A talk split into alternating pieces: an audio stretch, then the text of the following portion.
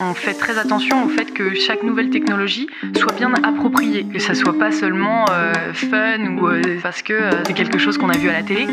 Bonjour à tous, bienvenue dans ce nouvel épisode des Digital Learning Makers. Aujourd'hui, Alban, tu as reçu Manon Le Terme, qui est responsable innovation chez My Serious Game, et vous avez parlé, j'imagine, d'innovation. Oui, tout à fait. On a cherché à comprendre ce qui était vraiment l'innovation, que ce soit dans l'apprentissage ou euh, dans les autres secteurs. On est parti des applications, de la réalité augmentée jusqu'à la réalité virtuelle, et on a cherché à comprendre pourquoi l'apprenant était plus immergé dans ces environnements. Et ben on écoute ça tout de suite. C'est parti. Bonjour Manon. Bonjour Alban. Euh, bienvenue dans, dans, dans, notre podcast. Est-ce que tu peux te présenter pour nos auditeurs, s'il te plaît? Je suis euh, responsable d'innovation chez My Serious Game. Donc, je suis en charge de tout le pôle euh, recherche et développement et euh, de ramener des nouvelles technologies à l'intérieur de nos formations digitales. D'accord. Donc, pour toi, qu'est-ce que ça veut dire vraiment innover? Alors, l'innovation, pour moi, c'est surtout, en tout cas ici, chez nous, ça va être d'utiliser des nouvelles technologies et de les jumeler, de les associer pour euh, aller plus loin, nous, dans notre pédagogie, dans euh, notre immersion, euh, pour nos clients et les apprenants. Il y a beaucoup de changements dans, dans tout ce qui est apprentissage, formation. On, comprend beaucoup mieux comment les gens apprennent grâce aux neurosciences notamment. Et on va essayer de plus en plus de s'adapter à l'apprenant. Donc innover, ça va être trouver un support qui va correspondre à, chacun des utilisateurs, à chacun des apprenants, dans une situation donnée. Donc ça, ça dépend de nos cas clients. Mais de manière générale, l'innovation euh, dans la formation, ça va être de ramener des nouvelles, euh, technologies et utiliser dans des domaines professionnels ou privés. Et nous, on va se les approprier pour pouvoir l'adapter à, nos problématiques. Euh, par exemple, euh, les applications euh, smartphones, qui sont du coup à la base du micro-learning. Donc tous les jours, on va recevoir une notification, on va donc on, va être sollicité et notre engagement va être plus fort parce que euh, c'est sur une notification euh, smartphone, on a l'habitude de, de, d'en recevoir, euh, c'est des moments très courts, donc ça s'adapte aussi à notre rythme de vie. Euh, donc ça c'est un premier exemple, ou alors euh, la réalité virtuelle qui est en train d'intervenir dans le domaine de la formation euh, pour le côté immersif. Ça ce sont des exemples assez communs. Tu nous disais tout à l'heure le terme immersif termes d'apprentissage, qu'est-ce que ça, cache D'après les études qu'on a fait en, en, neurosciences notamment, donc comment notre, notre cerveau fonctionne, euh, on se rend compte que tous nos sens sont en permanence stimulés dans, notre, dans, notre, dans nos moments de tous les jours. Peu importe ce qu'on fait, tous nos sens vont entrer en, en, en compétition pour euh, s'approprier le moment. Donc euh, lorsqu'on fait une formation, l'immersion, ça va être de toucher le plus de sens possible de, de l'apprenant pour être sûr que tout son être est engagé dans la mmh. formation qu'il qu vit et donc son cerveau, la mémorisation est forcément plus forte et l'engagement également. Donc ces innovations technologiques, pour toi très clairement, que ce soit de l'application, de la réalité virtuelle, de la réalité augmentée même, euh, il faut y croire pour, pour l'apprentissage, pour le futur de l'apprentissage? Complètement. Je, pour moi, c'est euh, notamment la réalité virtuelle, c'est un pan euh, qu'il faut creuser encore euh, dans le domaine de la formation. On, est vraiment à un tournant finalement, même au niveau scientifique. De plus en plus de recherches essayent d'affirmer, de, de, prouver que cette immersion en réalité virtuelle, qui prend en considération le sens, donc la vue, l'audition, mais aussi les déplacements, donc tout ce qui est oreille interne, la, locali la localisation, permet et euh, participe à un meilleur ancrage mémoriel, à un, euh, meilleur engagement, de meilleure stimulation euh, de l'utilisateur lors de l'expérience. Et toi, qui es de l'autre côté de la barrière, donc qui va créer ces formations pour, les apprenants, euh, quelle porte ça t'ouvre finalement euh, bah pour les aider à mieux apprendre? Des technologies qui sont proches de donc qu'on a emprunté finalement aux jeux vidéo et au mmh. divertissement. C'est de là qu'elles sont nées. Euh, elles vont nous permettre de reproduire ces codes, ces codes de l'engagement et de la stimulation que, que, le jeu vidéo, le divertissement, euh, les gens s'y plaisent, les gens euh, aiment utiliser ces, ces outils-là. Donc, euh, cette innovation va nous permettre d'avoir un poids en plus au niveau de la pédagogie, puisque euh, les utilisateurs vont prendre plaisir à, utiliser ces outils. Donc pour nous, on va pouvoir utiliser nos principes pédagogiques et notre expertise pédagogique dans des codes de développement qui appartiennent plus au, côté ludique et, c'est ce vers quoi on souhaite aller parce que aujourd'hui on sait que tout, apprenant euh, a une meilleure appréhension des sujets euh, lorsqu'ils sont euh, détendus, quand ils aiment ce qu'ils font et qu'ils prennent plaisir à participer aux expériences. Donc pour toi, quand on va évoluer dans un environnement virtuel, on va se sentir un peu moins seul, plus immergé que si on était justement derrière son écran, derrière son téléphone, derrière son ordinateur? complètement, oui. Euh, encore une fois, puisqu'on tout notre être va être engagé, euh, tous nos, sens vont être dirigés dans cette expérience, contrairement à, une expérience sur un écran où on va déjà être séparé par nos outils, par le clavier, par la souris. Euh, le fait que ça soit en 2D, qu'on puisse continuer de voir l'environnement qu'il y a autour, il y a quand même une cassure, on n'est pas complètement dans notre expérience. Et donc, euh, effectivement, la, réalité virtuelle va participer et va aider à plonger euh, un apprenant dans une expérience complètement. D'accord. Et tu recommanderais d'utiliser ces nouvelles technologies uniquement en présentiel À distance, est-ce que c'est possible aussi? C'est quoi pour toi la meilleure recommandation que tu pourrais faire aujourd'hui euh, à des gens qui voudraient se lancer justement sur, sur ces nouvelles technologies? On fait très attention au fait que chaque outil utilisé, chaque nouvelle technologie soit bien appropriée et qu'il y ait une véritable valeur ajoutée que ça soit pas seulement euh, euh, fun ou, euh, mhm. Ou stylé parce que c'est c'est quelque chose qu'on a vu à la télé. Notre but, c'est vraiment de lier ça à notre expertise pédagogique. Les, les expériences qui sont le plus pertinentes à l'utilisation de la réalité virtuelle, ça va être des simulations notamment. Quand il y a des manipulations, des déplacements à mhm. faire, euh, où on a vraiment besoin justement de cet engagement euh, physique par rapport euh, au présentiel, c'est globalement avec la réalité virtuelle, c'est pas euh, pas le moment approprié. On va plus être sur un moment euh, privilégié entre un formateur et un étudiant, un apprenant. si c'est des casques qui vont être assez invasifs, on va dire, donc des casques tels que l'HTC Vive ou l'Oculus Rift qui demandent un, matériel lourd, un ordinateur, des fils, des trackers, etc. Donc là, nous, on a l'habitude de mettre en place de véritables endroits dédiés à cette expérience où on va avoir un superviseur, un formateur euh, notamment qui va euh, suivre la, simulation euh, de l'apprenant pendant l'immersion. En présentiel, pour moi, la réalité virtuelle, elle, n'est pas forcément pertinente puisque justement on est propulsé dans un, environnement virtuel. finalement, l'environnement autour est, peu important.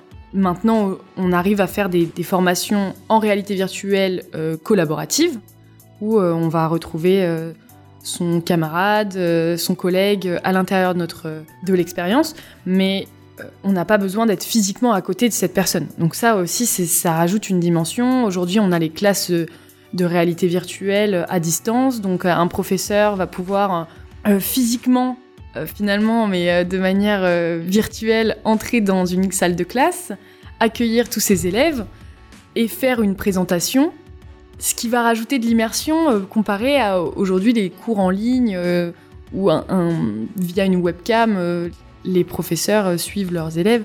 Là, on a une toute autre dimension. On a aussi la visualisation 3D qui, qui permet, enfin, qui augmente forcément le champ des possibles.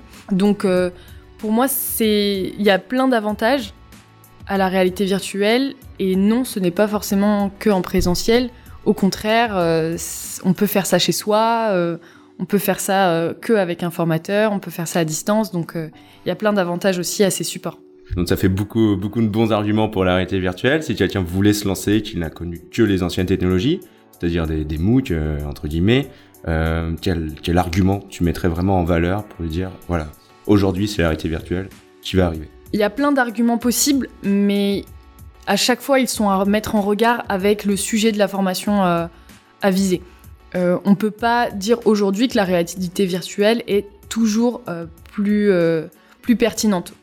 Au contraire, mais par contre, dès qu'on est dans la mise en situation, de la simulation, du déplacement, de la manipulation d'objets, de, la manipulation de, de, de, process, etc., là, on a une véritable dimension et une valeur ajoutée à utiliser ces technologies. Immersives. Quel outil de création tu pourrais, tu pourrais recommander? Est-ce que c'est pour toi c'est important de le faire faire par quelqu'un qui est vraiment pédagogiquement très bon et technologiquement aussi très bon? Ou alors chacun peut se lancer dans la création de, de ces modules?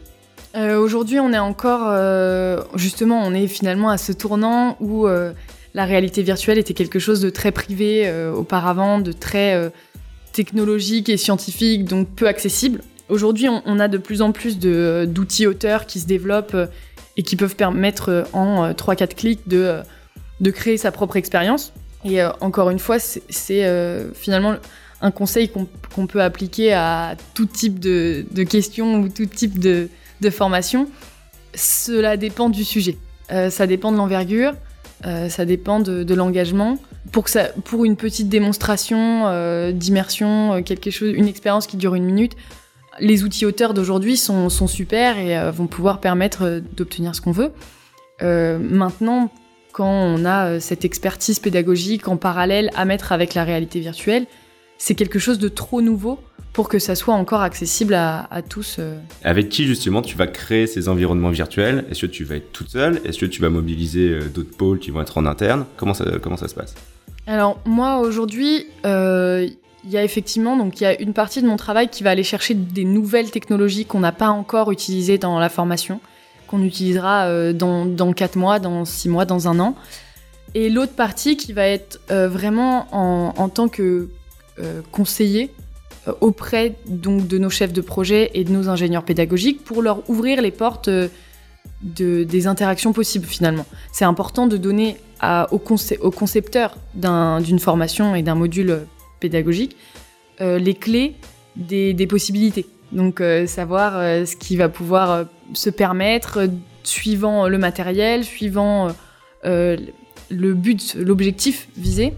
Une fois que le, on m'aura suffisamment décrit l'objectif, je vais euh, prendre le temps de comprendre les besoins de l'ingénieur pédagogique et donc de l'orienter au mieux vers euh, les différents outils euh, qui existent, donc de la réalité virtuelle lourde, invasive ou pas du tout, très légère, smartphone, enfin tout va dépendre vraiment de, de, la, de la qualité qu'on cherche, de, du budget, du temps et euh, du contexte, du public auquel on, s'adresse. Et en termes de médias et d'interactivité sur euh, ces nouvelles technologies, est-ce que pour toi il y a des limites euh, aujourd'hui ou tout est possible? On est sur un monde ouvert et il n'y a que de la créativité qui va nous brider. J'ai envie de répondre, on n'a pas de limite. Mmh. Forcément, on peut tout faire et on va tout faire. C'est surtout en termes de performance, on va dire. On peut amener des vidéos 2D, des vidéos 3D dans, dans un environnement de réalité virtuelle une vidéo 360, quelque chose de réaliste, quelque chose de, l'image de synthèse, des animations. On peut vraiment tout faire. Là, ça va être plus en regard avec le matériel euh, que j'ai cité euh, plus tôt. C'est quelle est la charge en, voilà, en termes de poids, en termes de performance que mon support va, va supporter. Est-ce que tu aurais un exemple d'une nouvelle technologie que vous avez utilisée pour répondre à un besoin d'un client? Euh, On a de plus en plus de demandes en réalité virtuelle et comme je te disais auparavant, on fait bien attention euh, de présenter notre expertise en disant euh, là effectivement ça va ajouter quelque chose. Et donc euh, il y a de nombreux cas où effectivement c'est pertinent notamment dans le domaine tout ce qui est manipulation. Donc dans le domaine universitaire on va promouvoir des, expériences de manipulation médicale par exemple. Donc comment s'entraîner sur un patient voilà il y a un peu cette cette petite phrase de jamais la première fois sur le patient donc là, on va avoir une véritable plus-value de la réalité virtuelle qui va permettre d'avoir ces gestes, d'avoir ce mimétisme euh, mis en place pour de vrai à l'aide des nouvelles technologies.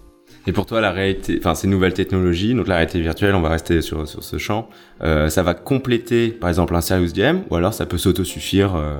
Euh, ça dépend vraiment. Donc il y a là ce dernier cas dont je vous parlais, c'est ça complète un serious game. Donc on, propose finalement un programme entier avec une, partie serious game, une partie d'immersion euh, en réalité virtuelle, puis un autre serious game. Et donc comme ça, ça permet vraiment de construire notre programme pédagogique euh, sur ces différents temps, sur ces euh, différents supports. Mais ça peut se suffire également à soi-même si on est dans un, un, cas plus concret de simplement de manipulation ou de, de simulation d'un cas client. Et au sein du pôle d'innovation de, de sur quoi vous travaillez actuellement? Alors aujourd'hui, euh, donc ça va complètement dans la continuité de, de tout ce que j'ai dit avant. On essaye vraiment de développer un protocole expérimental pour montrer la pertinence de la réalité virtuelle chez nous et pour la pédagogie de manière générale. Euh, donc on met en place tout un système de tracking pour euh, finalement suivre le déroulement des expériences qu'on développe, qui s'appelle la norme XAPI. C'est quelque chose de développé qui va permettre ensuite de récupérer toutes les données qui vont décrire les expériences des, différents apprenants, qu'on va pouvoir traiter par la suite pour pouvoir euh, améliorer notre expérience, tirer des conclusions sur justement la pertinence d'une immersion, d'un décor, d'une interaction et euh, mesurer finalement euh, le côté ergonomique et euh, l'intuitivité de, de, nos expériences. Donc là, on, développe tout ce protocole en interne pour pouvoir par la suite proposer des, formations de plus en plus pertinentes, ayant une, valeur ajoutée de plus en plus forte par rapport au projet de nos clients. On sait qu'aujourd'hui, le, langage SCORM, c'est un peu plus technique, hein, mais le langage SCORM existe bel et bien. Tu nous parles d'ITSAPI. C'est quoi la différence entre les deux finalement? SCORM, ça va être finalement très macro on va euh, euh, suivre euh, l'apprenant par rapport au fait qu'il a ouvert cette, ce module, qu'il a fait 78% du module ou qu'il a eu 80% de bonnes réponses. Et donc, voilà, c'est des choses très macro, très générales. L'XAPI, c'est beaucoup plus en détail. On va avoir une norme qui permet de suivre à chaque moment. On va avoir un acteur, un verbe, un complément. Donc, Alban clique sur euh, le carré rouge, puis Alban, etc., euh, etc. Et donc, à la fin de ton expérience, on va pouvoir récupérer euh, une centaine, ou suivant tout ce qu'on a choisi de traquer, de comportements à la suite. Et puisque c'est une norme qui se tend à être universelle, on va pouvoir le comparer à d'autres expériences, à d'autres instituts qui font, qui sont sur les mêmes normes que nous. J'imagine que c'est aussi ce qui va te permettre de pouvoir jouer en collaboration et d'avoir euh, cette brique de Alban et Manon ont cliqué ensemble sur, le bouton rouge. Exactement, oui, complètement. Et pour terminer euh, ce, podcast, maintenant, on a l'habitude de poser cette question maintenant. Euh, quelle serait pour toi la, nouveauté technologique, pour le coup, de ces prochaines années ou de 2018-2019 pour la formation? Bah forcément, je, je vais dire la réalité virtuelle. Mais euh, non, pas que. Je pense que la réalité virtuelle, l'avantage, c'est qu'on on a déjà un pied dedans. Euh, les gens sont. je pense qu'on est déjà assez convaincus que ça, ça va fonctionner. Donc euh, l'idée après, c'est de, de, se l'approprier et de scientifiquement faire des, recherches pour prouver et être sûr que c'est approprié. Quelque chose de nouveau, quelque chose. je crois beaucoup en les chatbots. Je pense que ça, c'est quelque chose qui, on le voit pas encore venir, mais euh, ça, euh, mélangé à l'adaptive learning ou euh, le micro-learning, on va avoir tout ça condensé, puis l'intelligence artificielle. ça, c'est des, sciences qu'on va regrouper, je pense, et qui vont en permanence. On va avoir sur son téléphone un, quelqu'un qui va nous parler et qui va apprendre à nous connaître et à savoir ce qu'on veut apprendre, comment on apprend. Donc euh, pour moi, c'est quelque chose que la formation euh, va bientôt s'approprier. Merci Manon. Merci Alban. Et à bientôt pour un prochain podcast.